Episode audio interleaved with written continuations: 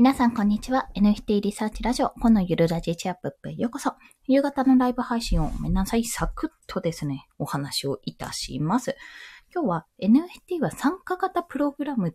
プログラムじゃない、プロジェクトであるっていうお話をしたいと思います。まあ、皆さんの中でもう、うつうつ感づいてる方もいらっしゃるかもしれないんですけども、NFT ってコレクションというものがありまして、まあ、これはオープンシーンに限った話なんですけども、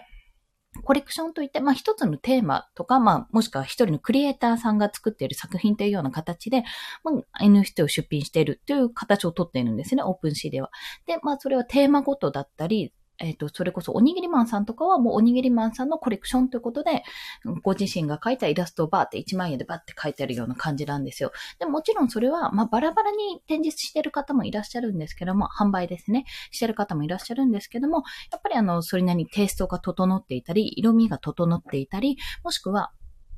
あとはもうそもそもクリプト忍者だったら忍者っていうふうにテーマを決めて、そのテーマに沿って出品してるっていうような形になっております。だから変な話、クリプト忍者が忍者以外のもの、例えば何ですかね、忍者以外の、なんかいきなりセーラー服の女の子とかバッとか出品したら、それを、え、え、どういうことって形になるわけですよ。コラボでも何でもないの急にセーラー服の女の子が出品してきたってなったら、そこは、あの、コレクションの意義というかテーマから逸れてしまうので、まあそういうふうにならないように、ある程度こういうものを売っていますっていう、パッケージみたいなものですよね。そういったふうに販売するっていうのが、まず一つの手というか一つの手段となっています。まあ先ほどちょっと先ほどというか今言ったことをまとめますと、クリエイターとして発表しているっていう意味で一つのコレクションとして作るか、もしくはテーマごとに沿ってこれは忍者の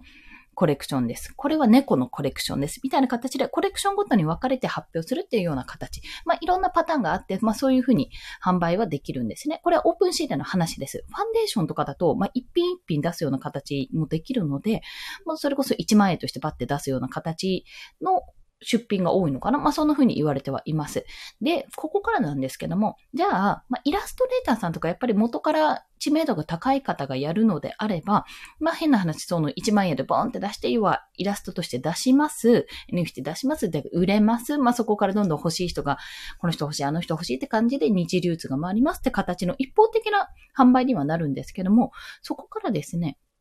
まあ、私はちょっとクリプト忍者のコミュニティに入ってるので、そっちのえっ、ー、と、な、モデルを参考にすると、みんなで作り上げていくって姿勢があるんですよ。で、それはどういうことかっていうと、参加型プログラムと私は認識してるんですが、もともとそのクリプト忍者自身はあるんです。もう50体多分構想があって、リツさんの中で構想があってもう50体分は出来上がってるんですよ。きっと。えっ、ー、と、まだ書いてないものもおそらくあるとは思うんですけど、構想としてはあってこういうふうなの書こうっていう50体はもう決まっていると。だから出てくるものも基本的に、あの、なんていうのかな、こちら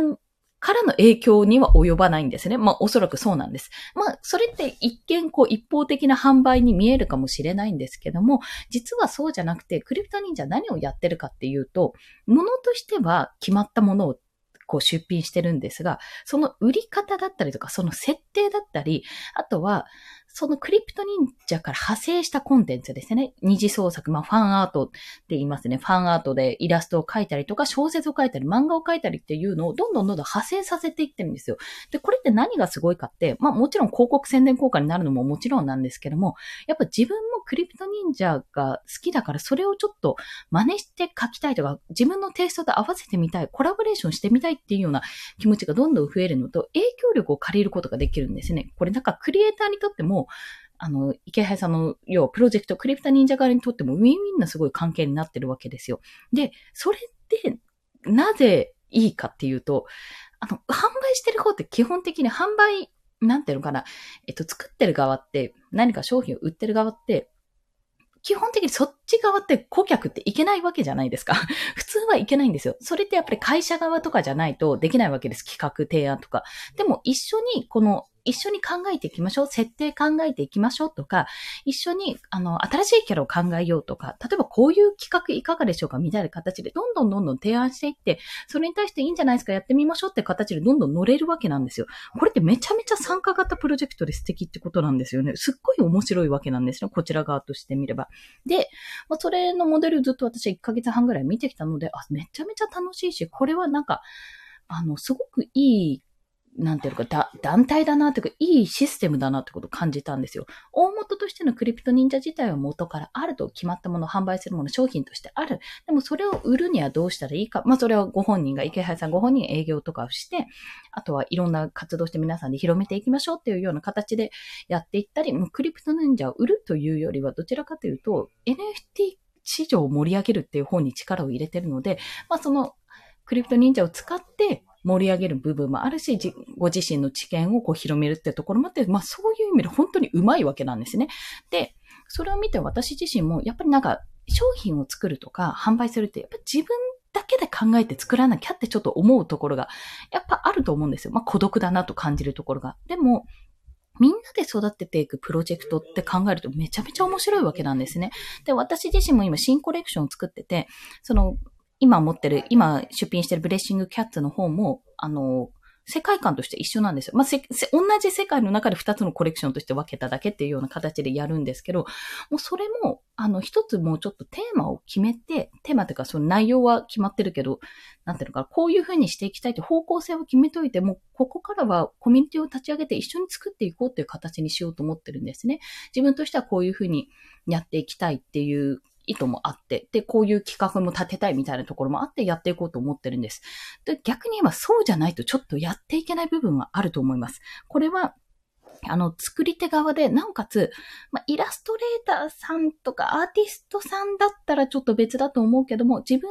が、こう、なんていうのかな、作って、まあ、コレクティブルに近い感じの、まあ、いろんなパターンのを作っていこうっていうふうに思っている方、まあ、クリプト忍者とか、うちのブレッシングキャッツみたいな、こう、いろんなパターンが考えられる、ちょっと自由度の高いようなコレクションを作ってる方は、一緒に盛り上げてやるっていう形、自分である程度コントロール取れるなら、そういう風な形でやっていくと面白いと思います。そして人の力ってすごい無限大なので、自分が思いつかなかったアイデアとか、自分が決して繋がることがなかっただろうなって思ってる方に繋がったりして、もしかすると、ただの NFT じゃなくてゲーム化になったりとか、それこそアニメ化、漫画化、小説化とか、そんな風に作ってくれるクリエイターの方が出てくるかもしれない。二次創作でもいいし、もう公式でもいいんですけども、そういう風になってきたらまた面白いですよねっていう、そんなお話です。なので、この参加型プロジェクトになり得る。というか、なんならそれが一番近い。あの、 CryptoPunks とか、あと、なんだっけ、B、えー、な BAYC か。 Bored Ape Yacht Club ですね。とかなんか特にもう、コミュニティで、えーと、持ってる人のホルダーさんのコミュニティっていうのがあって、そこでもう活動をね、オンラインじゃなくてオフラインの活動とかもされているので、そういうふうにどんどんこう仲間を集めるスタンスになっていくんだろうな、なんてことをね、ちょっと思ったので、まあ私自身もそういうふうな作り方をしていきたいなと思っておりまして、今日はこんな形があるよっていうのと、まあ、従来のアートを売るっていう形よりも、どちらかというと一緒にプロジェクトを進行するっていう形、ちょっとクラウドファンディングに近いような形になるかと思いますので、ぜひそんな新しい技術もお試しくださいという、そんなお話でございました。あ、サイクルさんかなこんにちは。ありがとうございます。はい。まあ、そんな形でございました。それでは、今日もお聞きくださりありがとうございました。また明日。また明日もよろしくお願いします。コンでした。では、また。